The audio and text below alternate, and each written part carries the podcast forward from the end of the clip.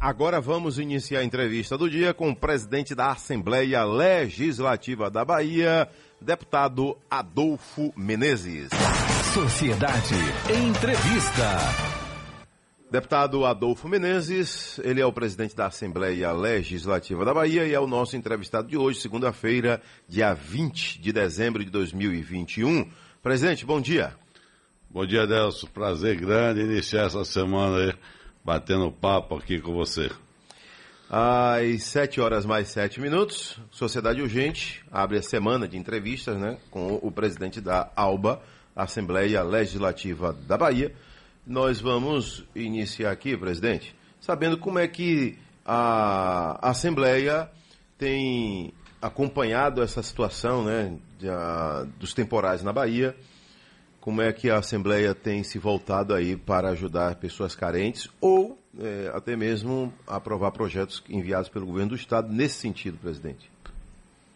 Olha, graças a Deus, né, temos de agradecer, porque choveu muito na Bahia, eu digo graças a Deus, porque a Bahia, quase dois terços do território, é semiárido, então depende muito das chuvas. Agora, por outro lado, as chuvas foram é, maiores lá no sul, é, há muito tempo não se via, e a maioria daquelas cidades tem rio próximos, ou a cidade é cortada por rios, e houve essa tragédia. São milhares de pessoas ainda desabrigadas, algumas mortes, claro que ele não gostaria de perder nenhum irmão, nenhuma irmã.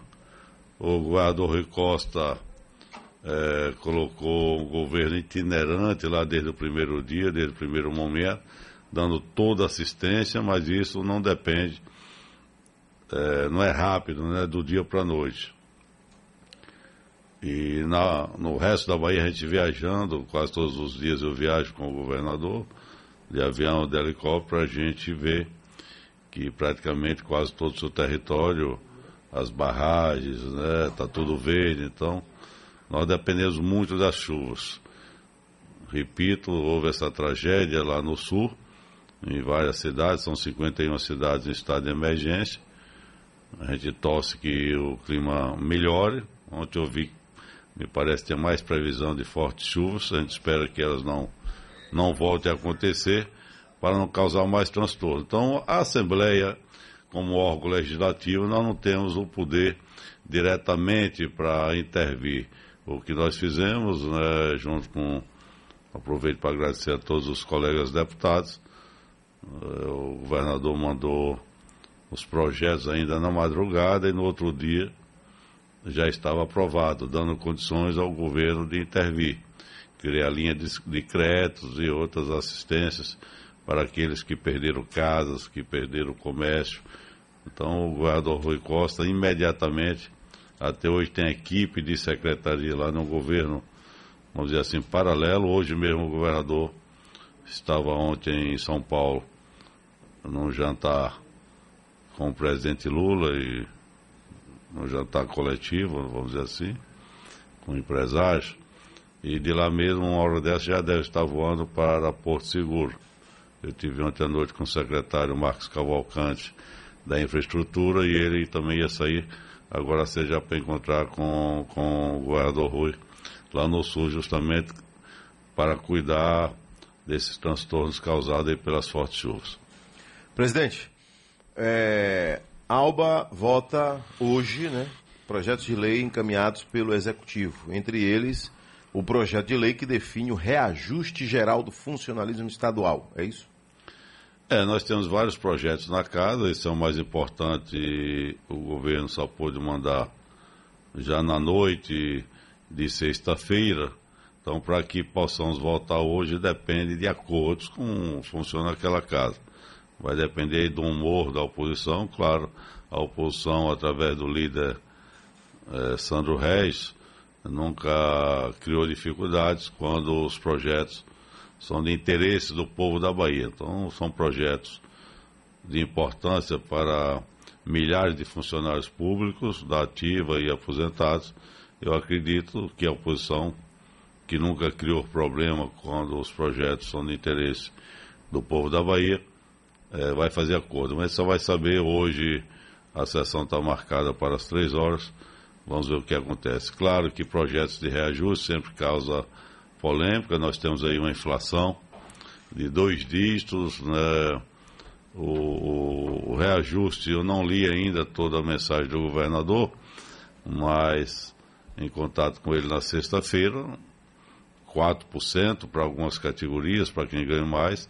É claro que 4% para quem está alguns anos aí sem reajuste é praticamente é insignificante para a inflação de dois dígitos. Algumas categorias, as que ganham menos, vão ter um reajuste maior de até 22%. Né? É um percentual relevante, claro, mas os salários são os menores. Mas mesmo assim, é, falando com o governador, eu ainda estava fechando o número quando eu fui é, reunido com a sua equipe, a equipe da Fazenda, da administração, na sexta-feira, 10 horas da noite, eu não, não tinha fechado o número ainda. Mesmo esse pequeno aumento, me parece são quase 1 bilhão e 800 a mais por mês. É complicado, eu falava ali há pouco, é, você governar é muito difícil, ainda mais o governador Rui Costa, que está governando, é, brigando, brigando quer dizer, retaliado pelo governo federal. Não é fácil. Então, esse aumento de 4% é para quem ganha mais. Quem ganha mais Não, é 4% linear para todos linear. os funcionários. Agora, algumas categorias, que eu não posso ainda descrever aqui quais, mas com certeza são os que ganham menos, terão até 22%. Então, mas o linear, quer dizer, para todos os funcionários é 4%. Presidente, como deve seguir a CPI da Coelba? Como é que está a situação aí da CPI da Coelba? Olha, assim que chegar as assinaturas necessárias, como diz o regimento, para se abrir qualquer CPI, eu enviei para a Procuradoria Jurídica, como de praxe, para ver da legalidade ou não. A Procuradoria mandou pela sua aprovação e, ao mesmo tempo, eu mandei instalar.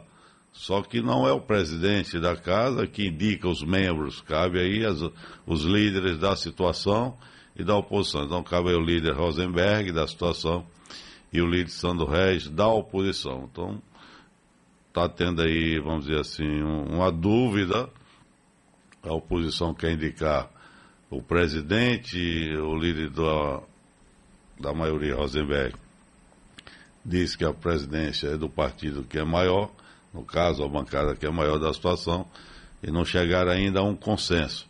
Eu não acredito que esse final de ano seja instalado mais, porque nós já estamos aí com tantos desses projetos para serem votados essa semana, e na véspera de Natal, e Réveillon, e recesso. O recesso começa quando? Se votarmos, assim que terminarmos a votação desses projetos. Né? Tem um orçamento para ser votado. Se houver acordo, eu acredito que até quinta-feira a gente pode votar tudo. Se não, vai entrar aí é, final de ano, início de janeiro. Mas vai depender, não dá para precisar, vai depender da, dos acordos das lideranças, da oposição e da situação. Se entrar, se entrar em, é, se houver os acordos e votarmos o que está na Assembleia, a gente pode entrar em recesso agora a partir de sexta-feira até o dia 2 de fevereiro. Aqui tem pergunta do nosso público. Bom dia, Adelso Carvalho. Pergunte ao presidente da ALBA é, sobre atos, segundo ele aqui, inconstitucionais contra a liberdade do povo relacionado ao passaporte sanitário. Que pensa a ALBA? Edson Ribeiro, Salvador. Olha, a maioria da Assembleia, da ALBA, com a maioria do povo brasileiro, né? Ontem eu vi a pesquisa. 70% da população brasileira apoia as medidas né, que eu não acredito serem constitucionais, até porque o próprio Supremo, que é a Suprema Corte da, do nosso país, é, o presidente Bolsonaro, responsável por uma grande parte de mortes, de 620 mil mortes que nós temos no nosso país, responsável porque desde o início zombou, disse que quem tomasse vacina virava jacaré, que vacina dava AIDS e um, e um monte de barbaridades, é, que faz eventos que proíbe usar máscara, que até hoje, ontem mesmo em um evento, não lembro onde, ele continuava desdenhando das vacinas. Né?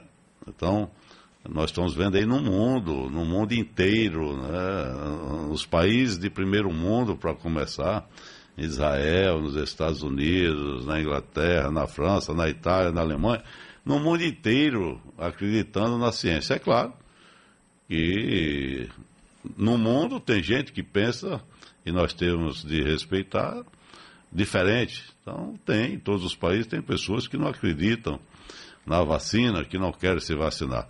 É, a posição da Assembleia é nós respeitamos a individualidade de cada um, agora, desde quando o indivíduo que não acredita na ciência, e nós acreditamos, não contamina os outros. Então, nós vamos seguir o que está sendo determinado no mundo inteiro. Nós vimos ontem na Holanda, país primeiro mundo, um lockdown. Novamente lockdown.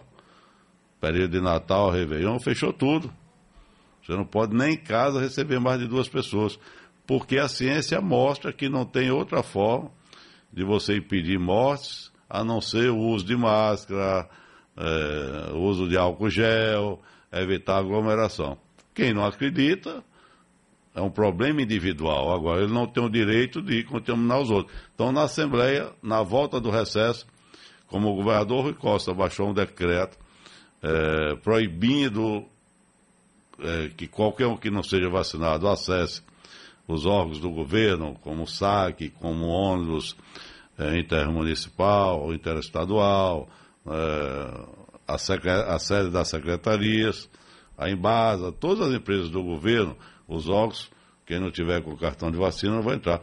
Como o Supremo, o Bolsonaro não estava exigindo, coisa que os outros países exigem, o governador Rui Costa mesmo fez uma viagem há poucos dias, mesmo como governador, com passaporte diplomático, é, todos os países que ele entrou, além da, do atestado que foi vacinado, ele tinha de mostrar um, um exame feito nas últimas horas. É assim que funciona lá fora. E vê que o presidente Bolsonaro, que não acredita na ciência, é, não queria que o Brasil exigisse para quem chegasse ao nosso país.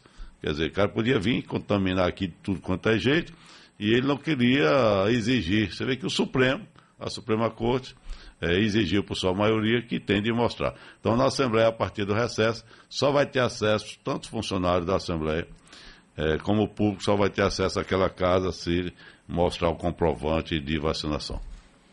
Já já a gente volta com o presidente da Assembleia Legislativa da Bahia, Adolfo Menezes. Né? Pode seguir? Até sete e meia então, né? É, indicação propondo a suspensão do carnaval e criação de auxílio a ambulantes foi feita na Assembleia recentemente, presidente. Como é que a casa avaliou essas possibilidades? Olha, é, nós nos baseamos né, nos dados estatísticos que a gente recebe do governo. Então, com a autorização, autorização para a realização das festas, principalmente do nosso carnaval, que todos nós adoramos, gostamos, carnaval, que além da alegria, além da diversão, traz, gera milhares de empregos, mas eu repito, a gente tem de ouvir os especialistas na saúde, eh, os médicos, epidemiologistas, porque eles que têm condições de dizer da possibilidade ou não da realização das festas. Então, o governador, como não só da Bahia, como de todo o Brasil, e os prefeitos também já suspenderam o Réveillon, já suspenderam as festas e muitos já suspenderam o Carnaval.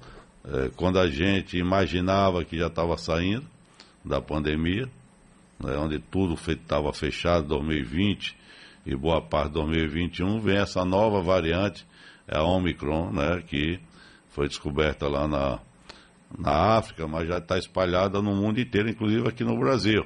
Então é um desafio para todos nós, né, esse terrível vírus, o Covid-19, é, que tanto tem causado transtornos e, e tantas mortes, mais de 5 milhões de mortes no mundo inteiro.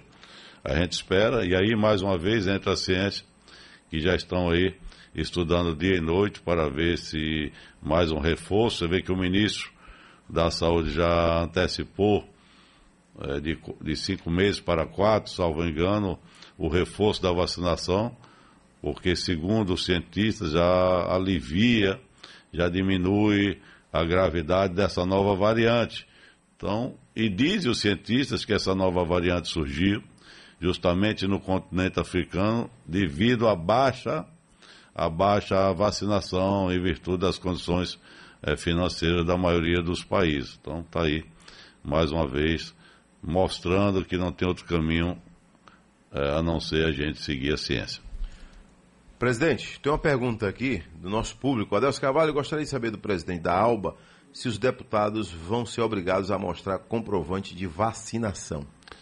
Claro, todos vão ser obrigados a mostrar é, comprovante de vacinação. Eu acredito, eu não tenho conhecimento hoje se porventura tem algum que não foi vacinado, mas com certeza absoluta, 99% dos deputados já estão todos vacinados. Se tiver algum deputado sem ter sido não vacinado, vai participar. Não vai entrar? Não vai participar. Ele vai ser comunicado? Vai ser comunicado, não vai participar.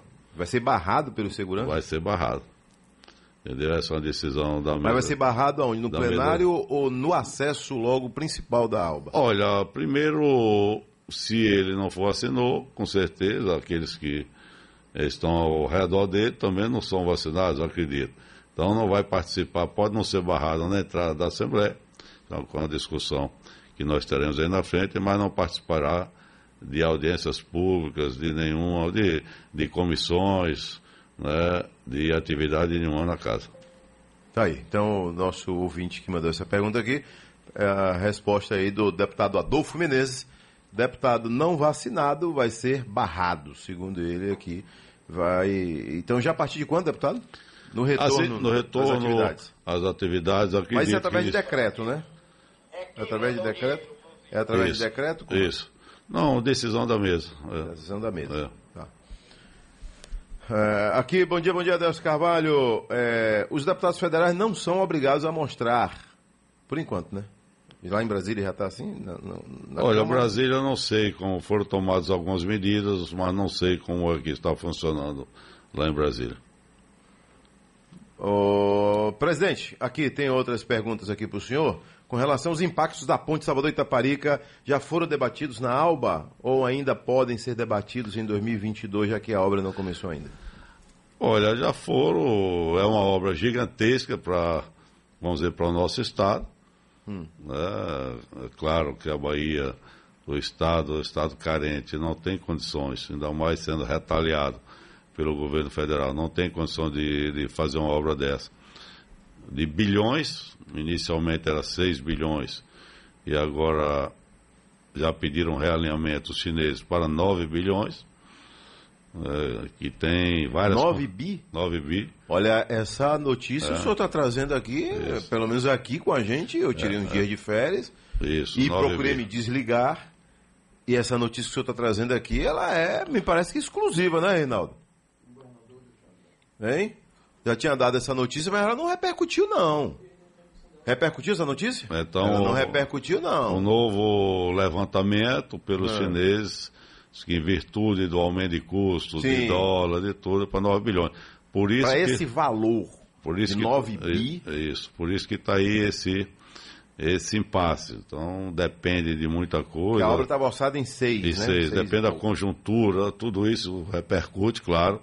Ninguém quer vir... É botar seu dinheiro, né? Tem uma parte grande aí, o governo vai entrar com um bilhão, bilhão e meio, salvo engano, a não ser quando é essa nova composição.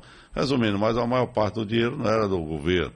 Então ninguém, nenhum empresário, nenhum grupo empresarial quer vir para o Brasil é, com tranquilidade com o que está acontecendo, a inflação disparando, algumas medidas. Então, uma obra gigantesca, eu acredito é, que transformará a Bahia, né, vai abrir todo aquele vetor de crescimento na ilha de Taparica, encurtando, encurtando as distâncias aí para o sul, né, levando. Nós temos hoje uma obra de uma importância muito grande.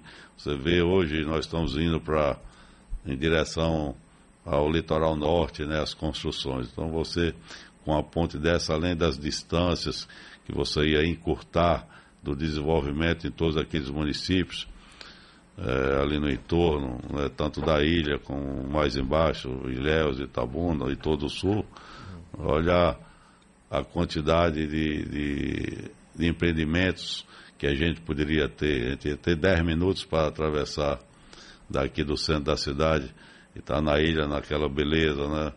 é, que nós temos aqui na Bahia, mas hoje, infelizmente, pela dificuldade de atravessar, ainda não é aproveitado. Então, a obra de uma importância muito grande, mas não é fácil é, a sua concretização. Eu acredito que não está muito fácil, em virtude até da conjuntura que o Brasil está atravessando economicamente. Então, o senhor não não, não é tá que não, com bons olhos. Não é que eu não acredite. Eu sei, eu, a ponte pode não eu não sei sair definitivamente? Eu, não, eu estou dizendo que não vai sair. Eu não sei quando vai sair. Né, eu acredito que, em virtude do que está acontecendo no nosso país, né, na economia, o governo que a gente está aí, vai ter uma certa dificuldade. Mas, eu, mas isso não é obra do governo do Estado? Não é uma não, obra não, não é obra, não, não é obra do governo do Estado. O governo do Estado, o que planejou todo, vai entrar com a parte. Mas hoje, para você ter ideia, o governo, inicialmente, quando era 6 bilhões, o governo do Estado ia entrar com um bilhão e meio. Então, ia faltar aí 20% mais ou menos o governo do Estado ia entrar mais ou menos, não é isso? Então falta aí 80% para concretizar. Por isso que eu acredito que não é uma obra fácil de sair do papel. Até porque os chineses não são bobos, né? Eles, é claro que fazem todas as contas e só vem com a certeza absoluta. Bom dia, bom dia, Deus Carvalho. É, pergunta ao presidente da ALBA se ele apoia a abertura de uma CPI para investigar a situação dos respiradores. Se tiver fatos concretos, é, até hoje a gente só ouve, é, ouve falar. Houve uma CPI lá no Rio Grande do Norte, feita pela oposição, natural, na política, né? um grupo querendo desgastar o outro, até porque em outubro, daqui a um ano mais ou menos, teremos eleição novamente de governadores, presidente da República. Então a briga política faz parte da democracia. Até agora na Assembleia não chegou nada a respeito. Se houver caso concreto, cabe a mim como presidente a instalação, como nós fizemos com a, a determinação da instalação. A instalação cabe aos deputados, não cabe ao presidente. Por falar em CPI, essa que está em andamento para ser instalada, que é a CPI da Coelba, é fato ela vai ser instalada ou tem como acontecer algum retrocesso e fica. Não, se depender do presidente, eu determinei a instalação. Já Até... determinou? Já determinei. Cabe a mim como presidente. Você vê que o Arthur Lira, o presidente da Câmara, tem vários pedidos de CPI engavetados. Então cabe ao presidente dar andamento ou não. Eu, eu é como dei... o Senado dá ou não prosseguimento isso, de, isso. de impeachment de um ministro isso, STF, então, tem, tem vários pedidos de impeachment lá dos ministros da Suprema Corte do STF na mão do, do Rodrigo Pacheco. a palavra final é do presidente. É do presidente. O presidente do Senado tem vários pedidos de impeachment isso. do Bolsonaro e nem por isso não andou nenhum. Depende do presidente. Então, mas não somos nós que instalamos. A gente determina a instalação. Cabe às lideranças da maioria e da minoria, no caso, indicar os membros e começar a instalação. Instalar e começar o serviço, vamos dizer assim. Presidente, em relação à perda de prazo de desapropriação aí para as obras da ponte. O que, é que vai ser feito nessa situação? Olha, eu não, não conheço detalhes de, de, de como aconteceu essa perda. aqui lá, né? Do essa, lado da ilha. Essa perda de prazo. Mas o governo sempre tem a prioridade, ainda mais quando é uma obra dessa que vai é, mudar, vamos dizer assim, a realidade de, de uma grande parte daqui da Bahia. Então, o governo tem prioridade e os advogados da Procuradoria do Estado sabem o que fazer na hora certa. É, não pode, uma obra dessa não vai, pode, não vai deixar de ser feita por uma questão de desapropriação, com certeza absoluta. Pode haver, pode haver algum atraso. Pode haver algum atraso, né? Presidente, eh, com relação a agora às 7h31, anos passados a gente viu que a Assembleia precisou de mais dinheiro uma linguagem bem simples e direta, né? E esse ano, como é que está a situação? Novamente. Já... De novo. De novo, o que é que existe, Adelson? Não sei porquê. É, todos os anos é, o orçamento não é voltado no que precisa. Então, o que eu quero dizer é o seguinte: em 2020, que é quando no final de 2020 é votado, que era presidente o meu colega Nelson Leal, era outro presidente, o orçamento de 2021 já foi votado com valor abaixo do que se sabia que ia precisar. É porque quando você é, precisa de mais dinheiro, você vai ter que tirar de algumas, algumas secretarias, de alguns setores. Não, volta do jeito que está e no próximo ano a gente pede suplementação.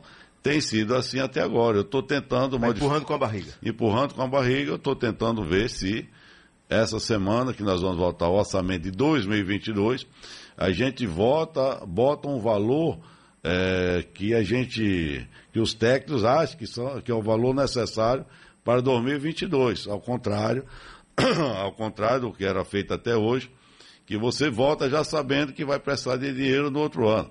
Eu gostaria de salientar, hum. eu assumi a Assembleia é, com muita honra, qual agradeço a Deus em primeiro lugar e aos colegas, em fevereiro, em fevereiro agora de 2020, eu não aumentei custo nenhum, Anderson. Eu não, eu não construí nada, porque eu acho que a estrutura da Assembleia é suficiente no momento. Presidente, e... vou pedir licença ao senhor. Já que esse assunto ele pode render mais. Eu vou ao intervalo e okay. combinado. O presidente da Assembleia Legislativa da Bahia, Adolfo Menezes, é o nosso entrevistado de hoje. Presidente, um outro tema muito importante também que está aí na Assembleia é a questão da venda de imóveis. Né? Tem imóveis que a gente uh, nem se liga muito, só que tem imóveis que chamam a atenção, como é o caso do Centro de Convenções da Bahia, como é o caso do Parque de Exposições em Salvador, que é do governo do Estado também, não é isso? Gerido pela Secretaria de Agricultura. Em que situação está a venda desses imóveis? Olha, a Bahia tem de se orgulhar do governador que tem. É um governador que trabalha dia e noite, um governador técnico, né, que sabe praticamente é, de grande parte, né, a Bahia é muito grande, o estado do tamanho do nosso, com quase 16 milhões de habitantes, com a área que nós temos, é um governador muito técnico, vamos dizer assim. Então ele olha para frente. Eu digo isso para dizer que, primeiro, o governador é obrigado a ter a autorização da Assembleia, como o prefeito é obrigado a ter da Câmara. Então, a Assembleia não vende, a Assembleia autoriza o governador é, começar o processo da venda. Então, o Centro de Convenções, todo mundo sabe do seu papel no passado, mas no, agora no presente e no futuro não tem mais solução, até porque os técnicos, os engenheiros já disseram que não tem a menor condição de recuperação. E também a, a Prefeitura de Salvador fez outro centro colado, novinho, que infelizmente quando começava a abrir, veio a pandemia, agora que está ao pouco, aos poucos voltando é, ao seu uso. Então o governador pediu autorização e a Assembleia concedeu para começar o processo de leilão, tanto do Centro de Convenções, que não tem mais solução, não justifica, mais ali naquela área, né? a rodoviária que está sendo feita outra na entrada da cidade, a área da rodoviária hoje, a rodoviária velha, vamos dizer assim, é, onde funciona o Detran, é, onde funcionava a Junta Médica, aqui em Amaralina, e resumindo, em vários, o Centro de Convenções não foi para a Assembleia ainda. Mas, vai, o, vai. mas o governo entende que uma área daquela nobre, em plena centro da cidade, não se justifica que seja um, uma área de exposição de animais ou de festa. O governador entende dessa forma. Em conversa com ele, ele entende que pode ser concedida outra área um pouco mais distante, vamos dizer assim, na área da SEASA, ali na CIA Aeroporto, pelo menos nas conversas iniciais, pode mudar é, que não, não faria diferença, vamos dizer assim. Até porque a mobilidade melhorou muito em Salvador em virtude dessas obras, vamos dizer, tamanho G que o governador iniciou na época do governador Wagner. Você vê que não tinha metrô nenhum, Adelso, em Salvador, no início do governador Wagner. Era uma piada, uma capital é, como Salvador, um estado como a Bahia, que não tinha metrô nenhum. A partir do governador Wagner foi que começou a expansão do metrô e hoje, com o governador Rui Costa, é o segundo do Brasil. Né? Nós estamos ainda em construção algum tramo lá para levar para a rodoviária mesmo, na BR-324. É. é o, o, VLT que vai ligar ali Simões Filho, passando por Paripe, Piripiri, Calçada, São Joaquim. até o comércio, ligando ali com o metrô até o shopping Bela Vista. Temos aí a Pinto de Aguiar, a Orlando Gomes.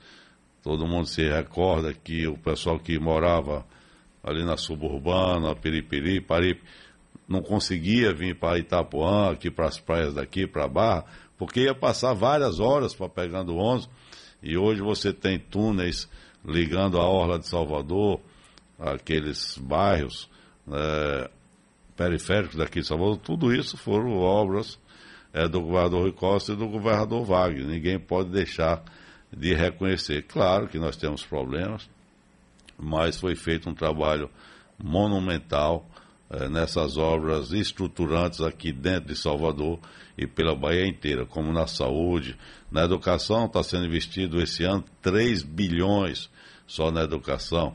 Na saúde nós temos aí as policlínicas, onde, onde, onde a maioria do povo da Bahia não tinha recursos para fazer uma tomografia, uma ressonância, uma colonoscopia, esses exames mais complexos, que a maioria das clínicas particulares e hospitais não faziam no interior da Bahia, e hoje tem as policlínicas onde as pessoas fazem com hora marcada, com equipamentos de última geração, que não deixa de ver nada a clínicas particulares de Salvador. Quer dizer, o governador Rui Costa tem feito um grande trabalho. Agora, claro, a Bahia é um estado é, proporcionalmente a dessa. Bahia, é, nós estamos na 17 posição em arrecadação. Quando divido o orçamento pela população, nós estamos aí na 17 população. E o, o é, colocação. colocação. No ranking nacional, né? Ranking nacional. Agora, o senhor na condição de homem do campo, não é? do interior do estado, o senhor defende que Salvador não pode ficar assim um parque de exposições, ainda que seja atrelado também a outros eventos? Não, claro, não, mas o governador não é contra o parque de exposição. Hum.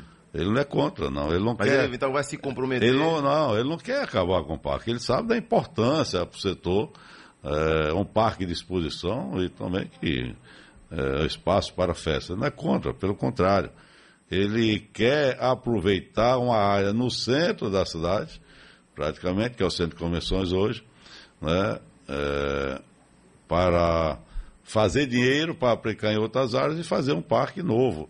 Também no entorno de Salvador, pode não ser na proximidade ali, que está junto do aeroporto, mas na área do aeroporto, pelo menos a primeira ideia era essa. Mas ele não é contra, pelo contrário. Às 7 horas mais 45 minutos na Bahia, 7h45. Presidente Adolfo Menezes, é, existem é, projetos né, em toda casa legislativa que a gente não toma conhecimento facilmente. Né? Ficam, é, são projetos menores, projetos que repercutem menos, né? e isso acontece às vezes até com certa frequência. Né? É como eu disse agora aqui dos terrenos, terrenos é, imóveis mais famosos, a gente toma logo conhecimento, né? Tem imóveis menos famosos que a gente não toma muito conhecimento, né? Mas é, 2022, 2022 é ano de eleições, né? Como é que pensa hoje Adolfo Menezes que o senhor é um político altamente ligado ao senador Otto Alencar? Né? Isso é inegável, o senhor não nega. Né?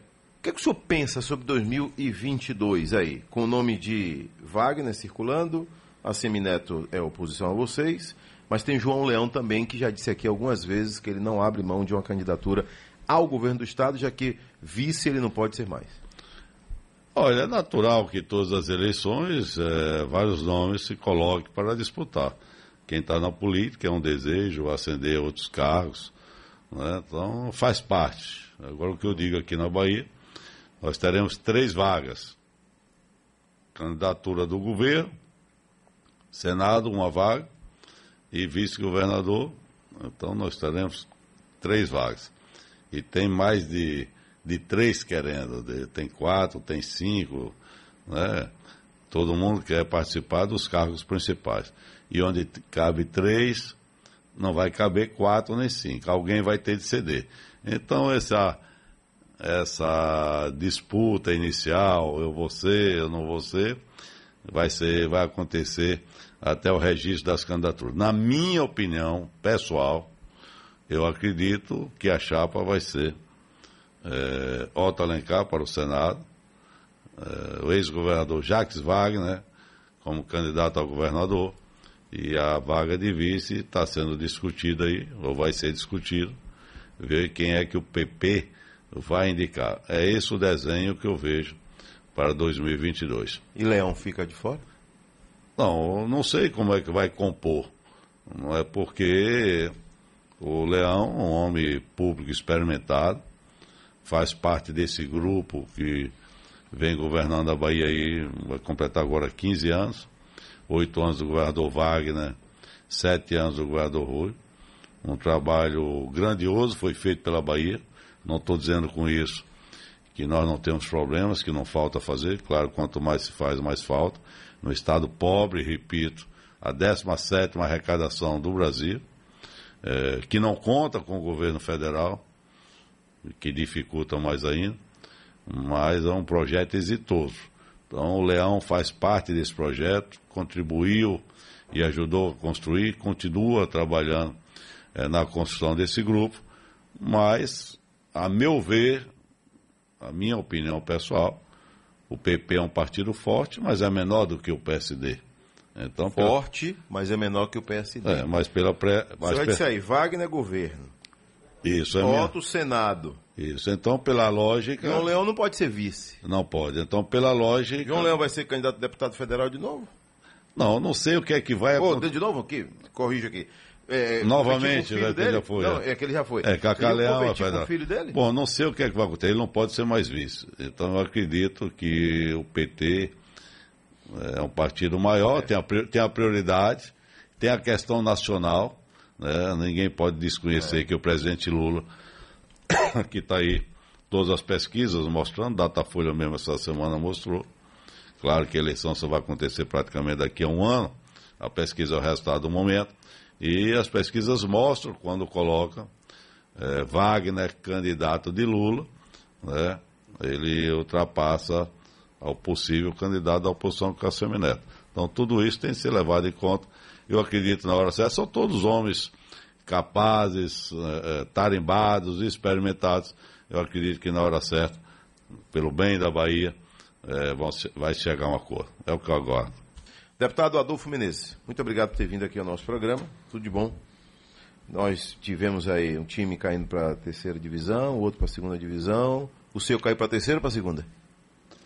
Olha, eu já disse até aqui, eu sou Vitória, mas eu sou Vitória Light. É? é? Sou light. Como é? Como é ser light? Vitória Light. Não sofre? Não, não sofro. Não vai para o estádio? Não, vou para o estádio às vezes, mas não sou apaixonado. Eu já sofro tanto na política, então não poderia sofrer no futebol. É claro que agora, quando o Bahia, o Vitória tinha caído, e o Bahia estava jogando com, com o Atlético na Foto Nova, ah, sim, não, aqui. inicialmente, que deu, fez dois, depois tomou, perdeu. Eu torcia pelo Bahia, né? Porque eu sou Bahia, não estou falando como político não, mas juro que torcia quando o Bahia está jogando Fortaleza, torcia por ele, então eu sou, eu sou um torcedor light. Se o Bahia estiver jogando com Vitória, eu torço pelo Vitória. Mas se o, o, o, Vitória estiver fora, eu torço pelo Bahia, pela Bahia Delsa.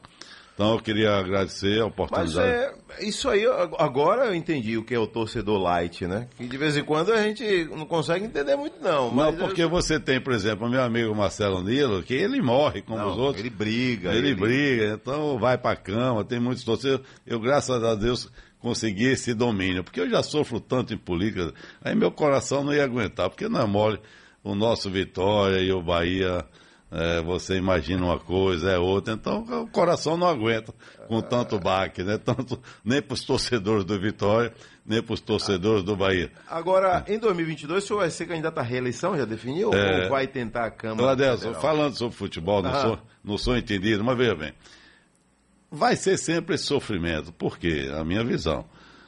Porque quando um jogador se destaca no Vitória, no Bahia, o que é que acontece? Eles vendem o jogador. Você nunca faz um plantel. Então, um Flamengo, um Corinthians, um Palmeiras, tem muito mais Vendem condições. também. Mas compram. Vendem, mas compram. compram. Tem mais, é. tem mais é condições é financeiras. É. Então, é só milagre. Só milagre, eu acredito. Porque não tem condição de investimento altos, como os, os times do Sul têm mais. Então, infelizmente, vai ficar né, a gente torcendo e sofrendo. Nessa sofrência jeito. aí. Você presidente, Mas e aí, é, a gente está finalizando agora mesmo. O, o seu projeto 2022 é reeleição de deputado estadual ou vai tentar. Não, eu não tenho a mínima vontade de ir para o Planalto, de ser deputado federal. Se o povo da Bahia me conceder, mais uma vez, eu continuarei como deputado estadual. Esse é o nosso projeto. Deputado Adolfo Menezes, muito obrigado viu, por ter vindo aqui ao nosso programa. Felicidades aí. E que o senhor tenha cada vez mais aí pensamentos positivos e pedidos a Deus quando eu preciso de orientação, eu peço orientação a Deus que Ele me dá. Claro que tudo nós devemos a Ele, né? Então é Deus que está aí acima de tudo, é quem, nos, é quem nos dirige, é quem a gente tem que pedir as bênçãos, a proteção. Aproveito para desejar a todos os ouvintes, nessa manhã, a toda a equipe daqui da sociedade, a todo o grupo, um Feliz Natal e um 2022 é, com mais saúde, com mais paz, com mais prosperidade e sem o coronavírus, sem a Omicron. Então, para que a gente volte totalmente uma vida normal. Que Deus proteja todos nós. Meu muito obrigado.